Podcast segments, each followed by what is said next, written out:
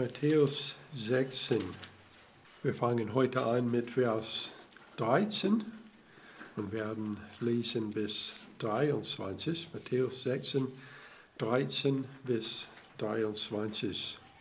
Es steht, als Jesus in den Gegend von Caesarea Philippi gekommen war, fragte er seine Jünger und sprach, für wen halten die Leute mich, den Sohn des Menschen?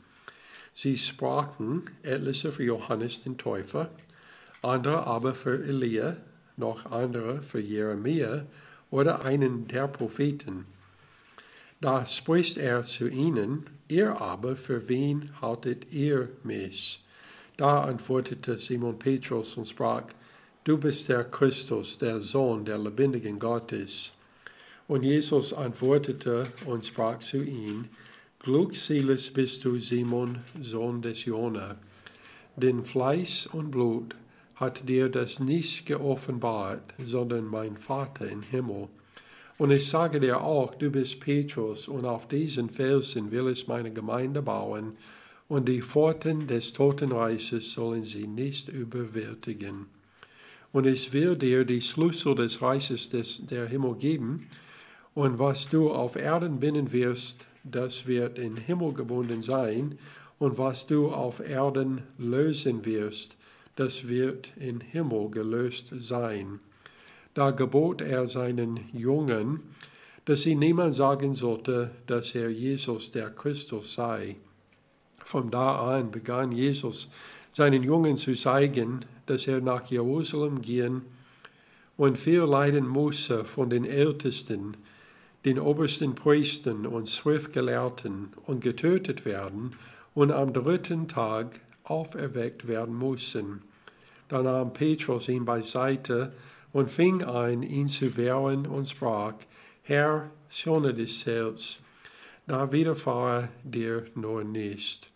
Er aber wandte sich um und sprach zu Petrus, Weiße für mir, Satan, du bist mir ein Ärgernis, denn du denkst nicht göttlich, sondern menschlich.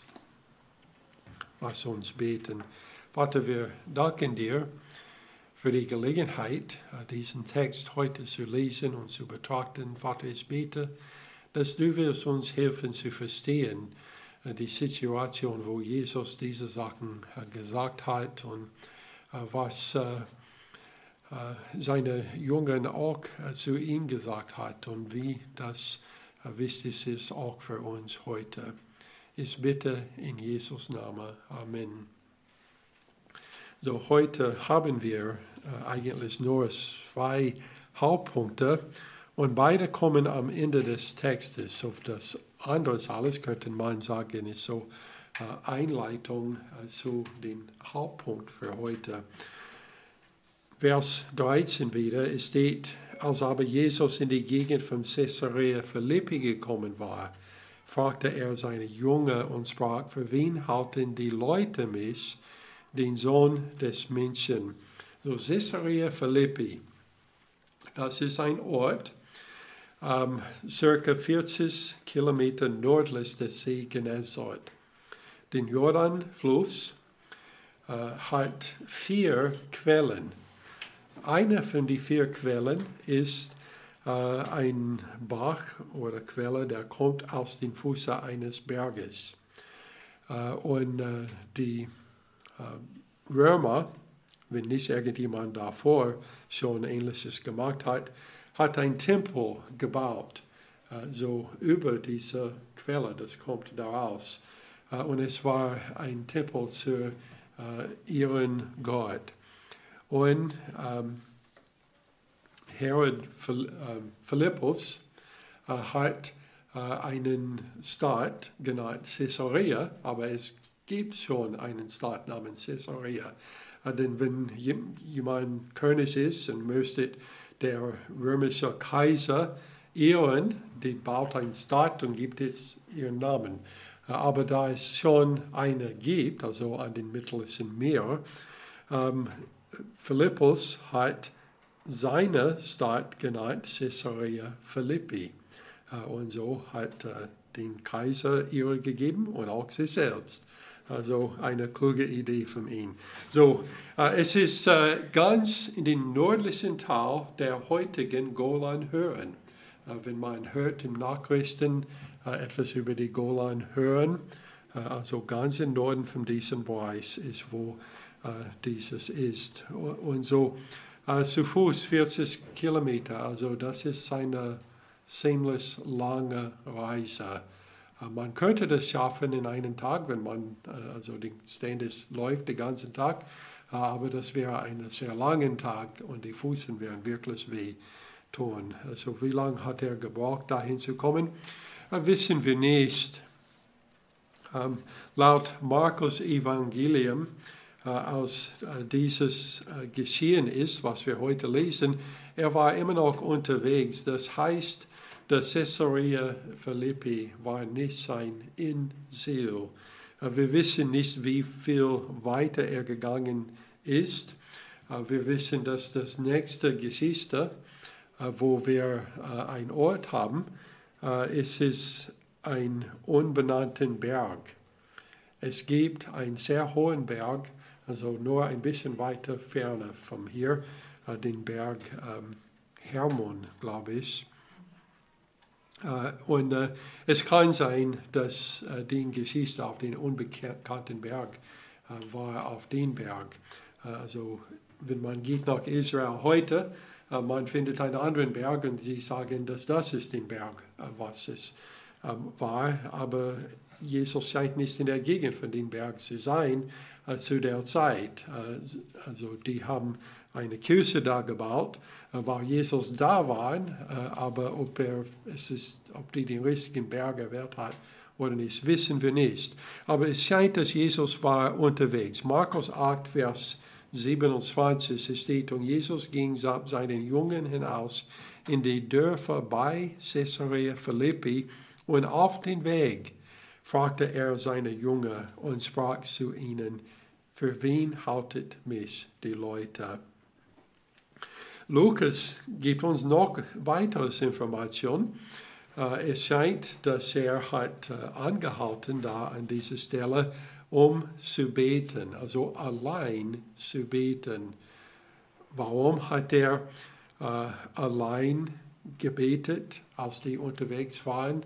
Es kann sein, weil er hat vor, ein wichtiges Gespräch zu haben mit seinen Jüngern und er müsste zuerst mit dem Vater reden über diesen Gespräch. Lukas 9, Vers 18 steht, und es geschah, als er einmal für sich allein betete, dass die Jünger in seiner Nähe waren, und er fragte sie und sprach, für, mich, für wen halten, halten mich die Leute?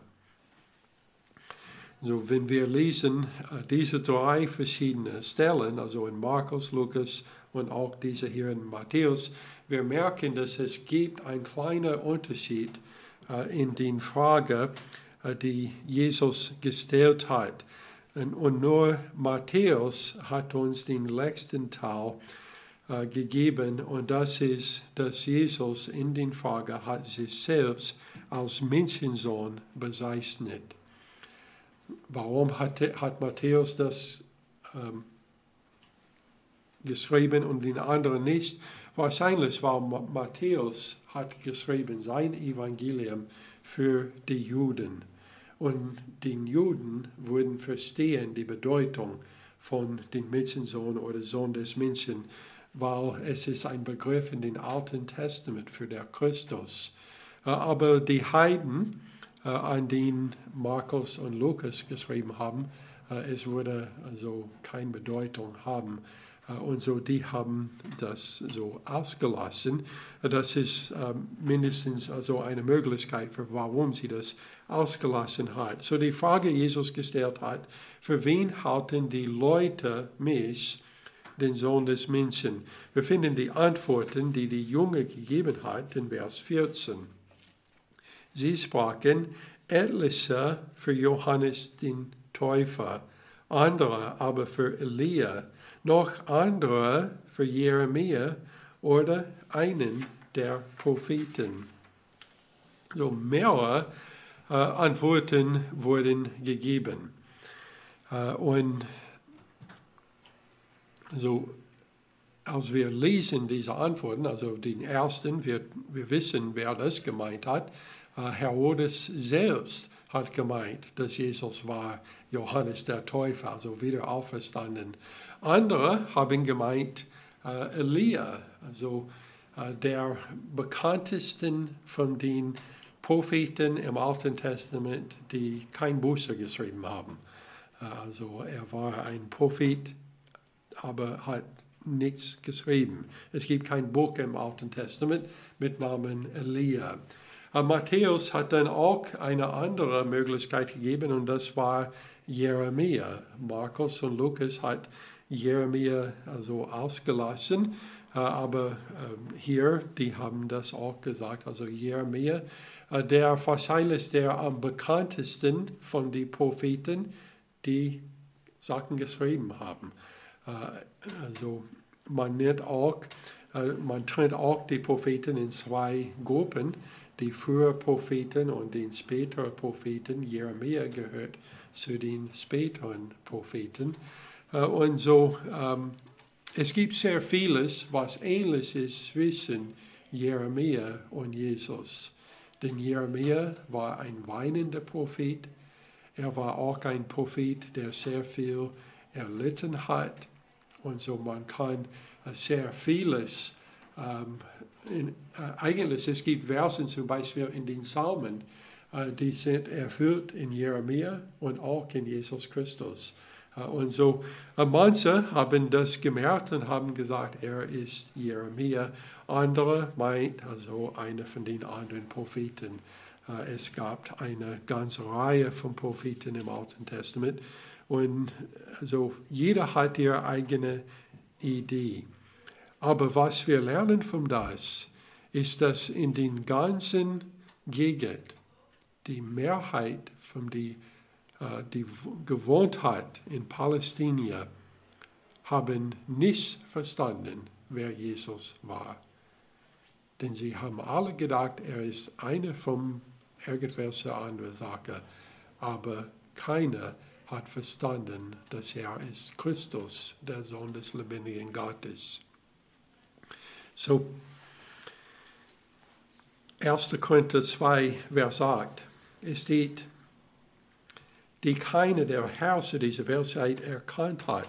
Denn wenn sie sie erkannt hätten, so hätten sie den Herrn der Herrlichkeit nicht gekreuzigt. Also Paulus hat uns eigentlich gesagt, dass es war eine gute Sache, dass die Mehrheit der Leute nicht erkannt hat, wer Jesus Christus war. Weil wenn sie das erkannt hat, sie hätten ihn nicht gekreuzigt. Und wenn sie ihn nicht gekreuzigt hatten, dann wer würde unsere Sünde wegnehmen? Es war eigentlich nötig. Und das ist ein sehr wichtiger Punkt, wenn wir kommen später äh, zu den Ende und was die Hauptpunkte sind für diesen Text. Vers 15 nun, Jesus hat die Frage geändert. Es steht, da sprach er zu ihnen, ihr aber, für wen haltet ihr? mich? Was lernen wir von dieser Frage, dass er hat nun die Frage geändert und das direkt an seine Jünger gesagt?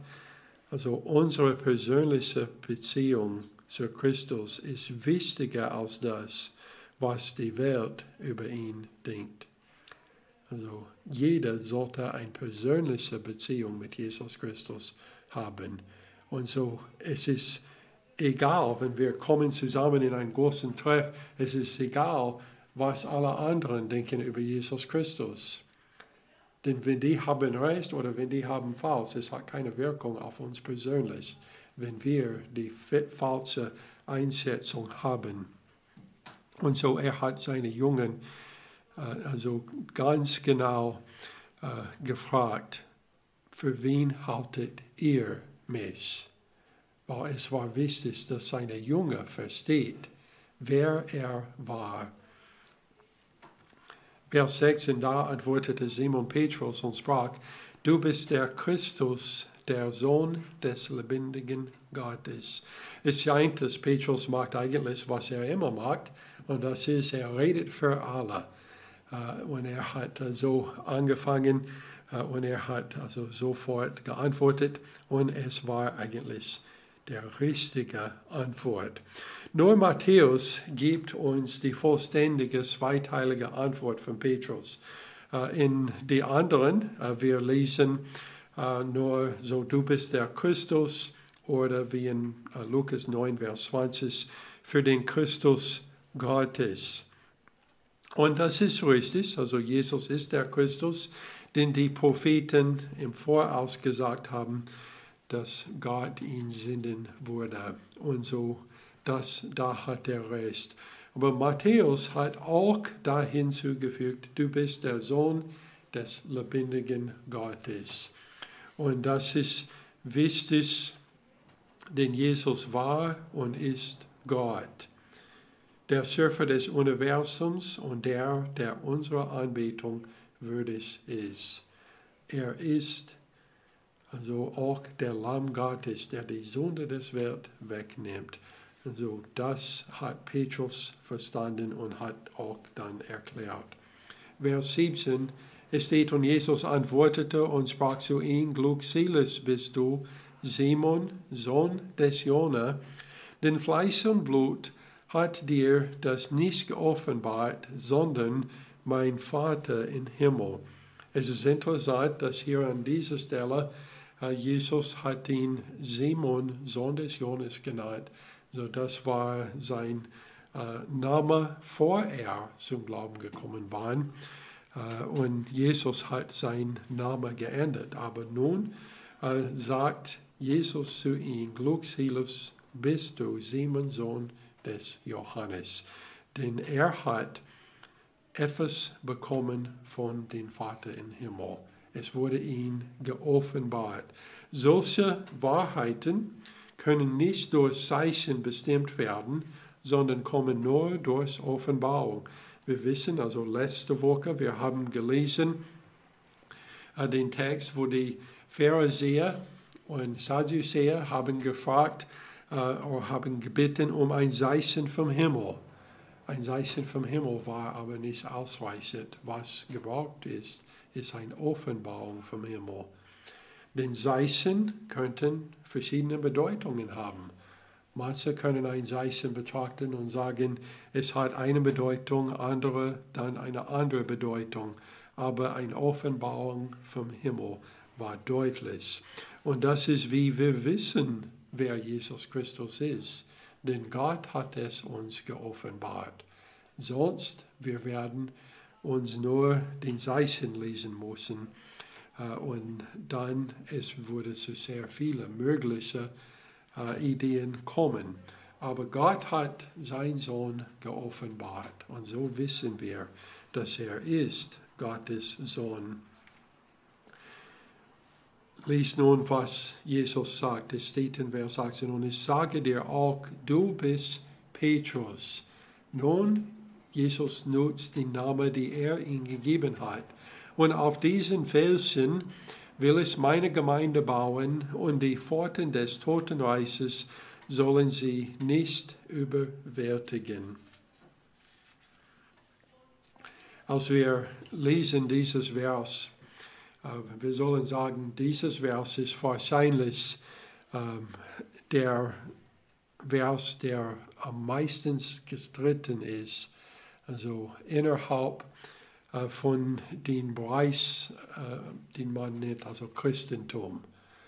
Ähm, es eine der größten Täuschungen Satans ist es, die Menschen davon zu überzeugen, dass Petrus der Grundstein ist der Gemeinde ist. Also das Wort Petrus, also das ist ein griechischer äh, Name äh, oder eigentlich Kephas ist die griechische Form, äh, aber die beiden haben die gleiche Bedeutung. Äh, Petrus bedeutet ein kleiner Stein. Und Jesus hat gesagt, du bist Petrus, also ein kleiner Stein, und auf diesen Felsen will ich meine Gemeinde bauen. Also merke die Unterschied zwischen Petrus und Felsen. Also die Bedeutung ist nicht dasselbe. Aber es gibt Äh, also die katholische Kirche, die meint, dass Jesus hat die Gemeinde oder die Kirche auf Petrus gebaut. Und solange als Satan erfolgreich ist, dass Menschen das denkt, dann äh, die Leute werden alle glauben, dass Petrus ist der Grundstein der Gemeinde und nicht Jesus Christus. Die Gemeinde ist aber aus vielen kleinen, lebendigen Steinen gebaut. Aber der Fels hier ist Christus, nicht Petrus. 5. Mose 32, Vers 4. Es steht, er ist der Fels, vollkommen ist sein Ton. Ja, alle seine Wege sind gerecht, ein Gott der Treue und ohne Falls. Gerecht und aufrichtig ist er. Wenn wir finden Fels in Gottes Wort, wenn es besitzt ist auf irgendwelche Person, es ist Gott oder Jesus Christus. Es ist nie ein anderer Mensch, wie zum Beispiel Mose oder Elia oder Jeremia oder Petrus. Den Fels ist Gott oder Jesus Christus. Petrus hat selbst das erklärt. Es kann sein, dass auch in den Leben Petrus, das schon etliche hat angefangen, Petrus die Ehre zu geben, die Gott gehört. Und so als Petrus eine von seinen Briefen geschrieben hat, er hat genau über dieses Punkt geredet. 1. Petrus 2, Vers 4 bis 8. Es steht, da ihr zu ihm gekommen seid, zu den lebendigen Stein, der von den Menschen zwar verworfen, bei Gott aber auserwählt und kostbar ist, so lasst auch ihr euch nun als lebendiges Stein aufbauen, als ein geistliches Haus, als ein heiliges Priestertum und geistliche Opfer darzubringen, die Gott wohlgefällig sind durch Jesus Christus. Also wir finden Verse im Alten Testament, wo der Christus wird genannt ein Stein, aber nicht ein kleinen Stein. Äh, er ist ein Stein, aber nicht ein kleines. Also Petrus redet dann weiter. Darum steht auch in der Schrift, siehe, ich lege in Zion einen auserwählten, kostbaren Eckstein. Und wer an ihn glaubt, der soll nicht zu Schanden werden. Dieses Eckstein ist Jesus Christus. Es ist nicht Petrus. Petrus ist ein kleiner lebendiger Stein, der auf den Eckstein gebaut wird. Äh, aber er ist nicht den Eckstein. Für euch nun, die ihr glaubt, ist er kostbar für die aber, die sich weigern zu glauben, gilt, der Stein, den die Bauleute verworfen haben, gerade der ist zum Eckstein geworden. Ein Stein des Anstoßes und ein Fels des Ärgernisses. Weil sie sich weigern, dem Wort zu glauben, nehmen sie Anstoß, wozu sie auch bestimmt sind. So denke äh, an die Zeit, also wir sind äh, in Europa und soweit ich wisse, keiner von uns hat irgendwelche Reise gemacht nach Ägypten. Und so wir haben die Pyramide gesehen in Büchern oder vielleicht im Fernsehen, aber wir haben die nicht persönlich gesehen. Aber denke an ein Gebäude, der so eine Pyramide ist. Äh, und äh, die Steine werden also geliefert. Also manche sind wirklich groß, mit denen die Pyramide gebaut wurde. Aber einer von den ersten, die sie gebracht hat, ist äh, so eine komische aussehende Stein. Es sieht aus wie eine Pyramide. Und die Bauleute schauen darauf und die sagen, ja, das ist nichts. Wir können das nicht nutzen. Wir können nichts darauf stapeln. Und so die haben das zur Seite gestellt und Leute kommen da rein zu arbeiten und die stapeln über dieses Ding die ganze Zeit, während sie baut die Pyramide. Und dann, sie kommen zu Ende, also wahrscheinlich Jahre später, und dieser Stein wird dann genommen und genau oben darauf. Es ist genau den richtige, es ist zu den Eckstein geworden. damit jeder das sehen kann. Und das ist ein Bild, die Petrus nutzt hier von Jesus Christus. Er ist den Eckstein, also die am wichtigsten Stein. Äh, und man kann das also auf verschiedene Wege äh, sehen. Also er ist auch der Stein, der der Felsen ist, von dem es gebaut wird. Und so wir sagen eigentlich, also Christus ist der Hauptpunkt und auch den Fundament. Also er ist, ähm, hat also beide Wohle. Und so, wenn wir schauen auf die Gemeinde, wir sollen nicht darauf schauen und sagen, das ist auch Petrus gebaut. Äh, denn Petrus ist nur einer von den anderen kleinen Steinen, die irgendwo dazwischen benutzt wird. Vers 19. Es steht, und ich will dir die Schlüssel des Reiches der Himmel geben. Und was du auf Erden binden wirst, das wird im Himmel gebunden sein. Und was du auf Erden lösen wirst, das wird im Himmel gelöst sein. Der Schlüssel zum Königreich ist eigentlich das Evangelium von Jesus Christus. Äh, wenn äh, es steht hier, ich gebe dir den Schlüssel. Was hat er ihm gegeben? Das Evangelium. Und so wir finden, dass Petrus hat dann also mehrmals diesen Schlüssel benutzt. Er hat am Pfingsten gepredigt und Tausende wurden zum Glauben gekommen und haben auch den Heiligen Geist dann empfangen. Und dann er geht äh, in anderen äh, Bereichen in ähm, Samaria äh, und dann äh, zum äh, Cornelius und der war auch also Heiden.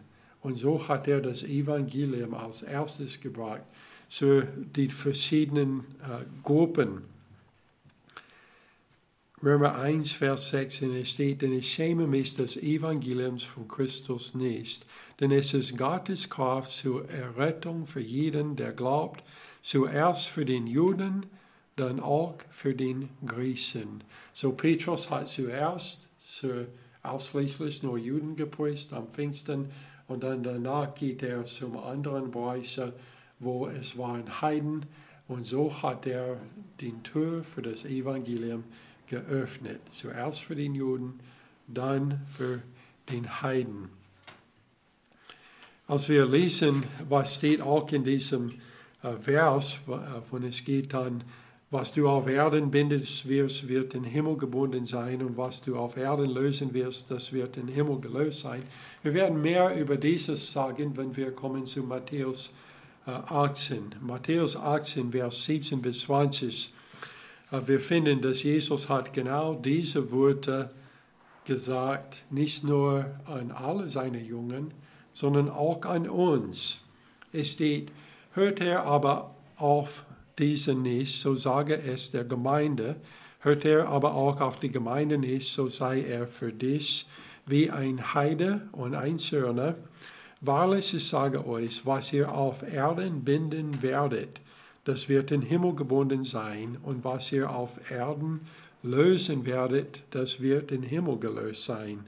Weiter sage ich euch, wenn zwei von euch auf Erden übereinkommen über irgendeine Sache, für die sie bitten wollen, so so sie ihnen zuteil werden von meinem Vater im Himmel. Denn wo zwei oder drei in meinem Namen versammelt sind, da bin ich in ihrer Mitte. So dieser Spruch, was er gesagt hat zuerst an Petrus, war nicht eingeschränkt auf Petrus. Petrus hat keine äh, so ähm, das Wort fehlt mir, was ich jetzt sagen wollte. Also äh, es ist nicht eine einzelne Sache, dass nur Petrus hat. Er war nicht der Einzige, der dieses Autorität hat, das Evangelium zu verkündigen an der ganzen Welt.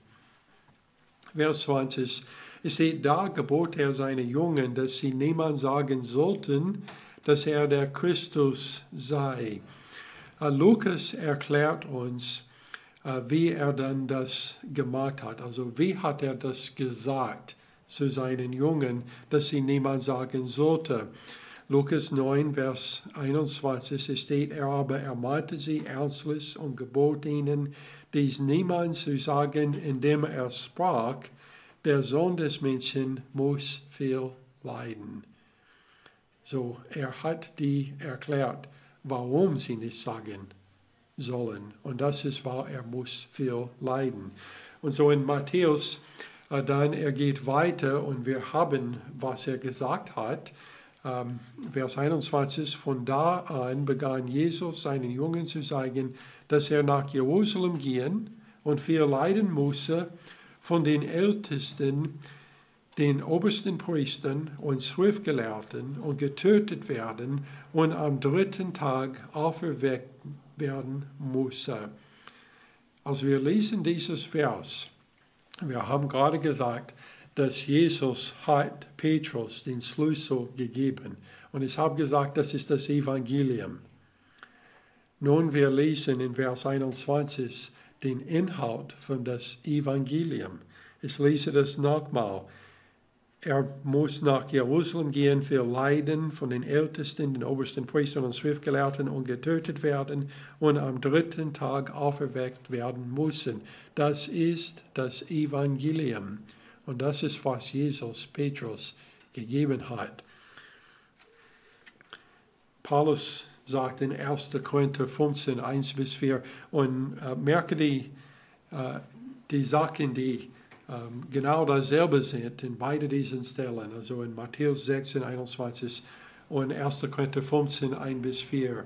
Es steht, ich erinnere euch aber, ihr Bruder, an das Evangelium, das ich euch verkündet habe, das ihr auch angenommen habt, indem ihr auch feststeht, dass ihr äh, auch gerettet werden, wenn ihr an den Wort festhaltet, das ich euch verkündet habe, es sei dem, dass ihr vergeblich geglaubt hättet.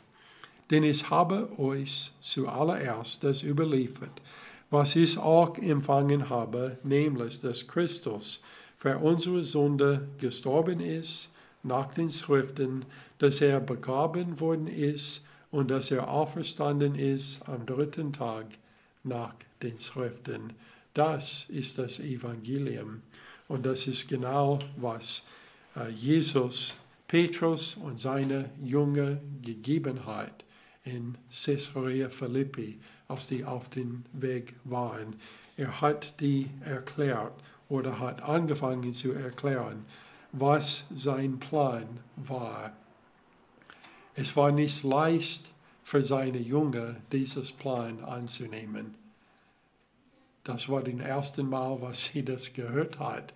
Und die wollten das nicht. Die wollten, dass Jesus sofort zum König gemacht wurde und dass er alle die Feinde Israels vernichtet. Das war ihren Plan aber das war nicht Gottes Plan. Und das bringt uns dann zu den Hauptpunkt, oder Hauptpunkte von diesem Text. Vers 22. Da nahm Petrus ihn beiseite und fing an, ihn zu wehren und sprach, Herr, schone dich selbst, das widerfahre dir nur nicht.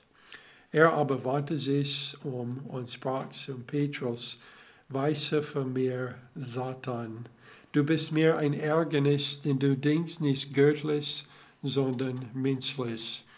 So wir wissen, dass wenn Petrus im Glauben gekommen war, Jesus hat seinen Namen vom Simon gewandelt zum Petrus. Und nun nennt er ihn Satan. Also er geht in die falsche Richtung. Äh, also seine Anfang waren gut, aber jetzt er nennt ihn sogar Satan. Warum? Weil menschliches Denken ist Gott immer ein Ärgernis und eine Grube des Verderbens. Und das ist der erste Hauptpunkt von dieser Stelle, was wir lernen sollen, ist das menschliche Denken ist Gott ein Ärgernis. Und in, in unserer Arbeit hier in der Gemeinde, wir müssen vorsichtig sein, dass wir nicht alle Sachen betrachten menschlich. Denn wenn wir das betrachten menschlich, es ist Gott ein Ärgernis. Und so wir sollen vorsichtig sein, nicht menschliches Denken reinzubringen. Denn menschliches Denken und menschliches Weisheit ist Gott ein Ärgernis. Und das war nicht Gottes Plan. Denn menschliches Denken für Petrus wäre, so wir machen das sofort zum König. Und dann wir alle Kaufenswerte und wir werden die Welt also dann übernehmen und du wirst dann unser König sein. Das war menschliches Denken, aber es war nicht Gottes Plan. Psalm 40, Vers 3 bis 4. Es steht, er zog mich aus der Grube des Verderbens und äh, aus den schmutzigen Schlamm und er stellte meine Füße auf einen Fels. Er machte meine Schritte fest und gab mir ein neues Lied in meinen Mund, ein Lob für unseren Gott. Das werde viele sehen und sich fürchten und werden auf den Herrn vertrauen. Also Gott errettet uns aus dem Grub des Verderbens, also aus dem menschlichen Denken, und er stellt uns auf einen Fels. Und dieses Fels ist Jesus Christus. Und er hat uns einen Lied in unserem Mund gegeben, ein Lob für unseres Gott. Und wenn andere das hören und sehen, dann sie werden auch zum Glauben kommen und werden auch zum lebendigen Steinen werden. So menschliches Denken ist Gott ein Ärgernis. Aber göttliches Denken ist die Gesinnung Christi zu haben. Wieder in Psalm 40, Vers 8 bis 9, es steht, da sprach es, siehe, ich komme, in der Buchrolle steht für mir geschrieben, den Willen zu tun, meinen Gott, begehre ich, und dein Gesetz ist in meinem Herzen. Also in den ganzen Buchrollen, also wir haben oder nutzen Buchrollen nicht mehr. Also die Bibel, die wir haben, also enthält eigentlich viele Buchrollen. Und in diesem Psalm, es wurde gesagt im Voraus über Jesus Christus, äh, dass in der Buchrolle, also in alle diese Bücher, den Alten Testament, es ist von Jesus Christus geschrieben, Gottes Willen zu tun. Es wurde schon Gottes Plan vom Anfang an. Und menschliches Denken kommt dazwischen und das ist ein Ärgernis zu Gott. Aber göttliches Denken ist die Gesinnung Christus zu haben. Wieder in Psalm 40, Vers 5 bis 6 es steht, wo dem, der sein Vertrauen auf den Herrn setzt und sich nicht zu den Aufgeblasenen wendet und zu den abtrünnigen Lügnern Herr, mein Gott, wie zahlreich sind die Wunder, die du getan hast und deine Pläne, die du für uns gemacht hast. Dir ist nichts gleich. Wollte ich sie verkündigen und davon reden? Es sind zu viele, um sie aufzuzählen. Johannes hat Ähnliches gesagt, als er kommt zu Ende seinen Brief oder seinen Buch er hat gesagt, dass also eigentlich wir könnten nicht alles schreiben, aufschreiben, was Jesus getan hat. Die Wunder, die er getan hat. Also so oft wir lesen, wie da war eine Menge von Leuten da und die haben ihre Kranke zu seinen Füßen geworfen, damit sie könnten dann anderen holen und dahin bringen. Und er hat die alle geheilt. So wie viel hat Jesus geheilt? Wir wissen nicht, denn da war nicht genug Buchholen, auf denen man das schreiben könnte, damit wir das alles lesen könnten. Also die Buchholer waren nicht ausreichend, Gottes Plan zu enthalten. Denn es gibt immer noch neue Wunder, die hinzugefügt werden sind. Denn wenn jeder der kommt zu Jesus Christus, kommt und glaubt an ihn, ein neuer Wunder wird vorgebracht. Die Buchrollen sind nicht ausreichend. wer zu ihm kommt, werden nicht hinausgeschmissen. Wir sollen nicht menschlich denken, sondern göttlich denken. Und so hat Jesus vor, seine Gemeinde aufzubauen. Und die, wie es steht, ich vergesse, welche Verse es war, äh, drin, den äh, Pforten des Totenreiches sollen sie nicht überwältigen. Wenn wir nutzen nur menschliches Denken, das wäre nicht der Fall, aber göttliches Denken, den Pforten des Totenreiches sind nicht in der Lage, das zu überwältigen. Lass uns beten. Vater, wir danken dir für dein Wort.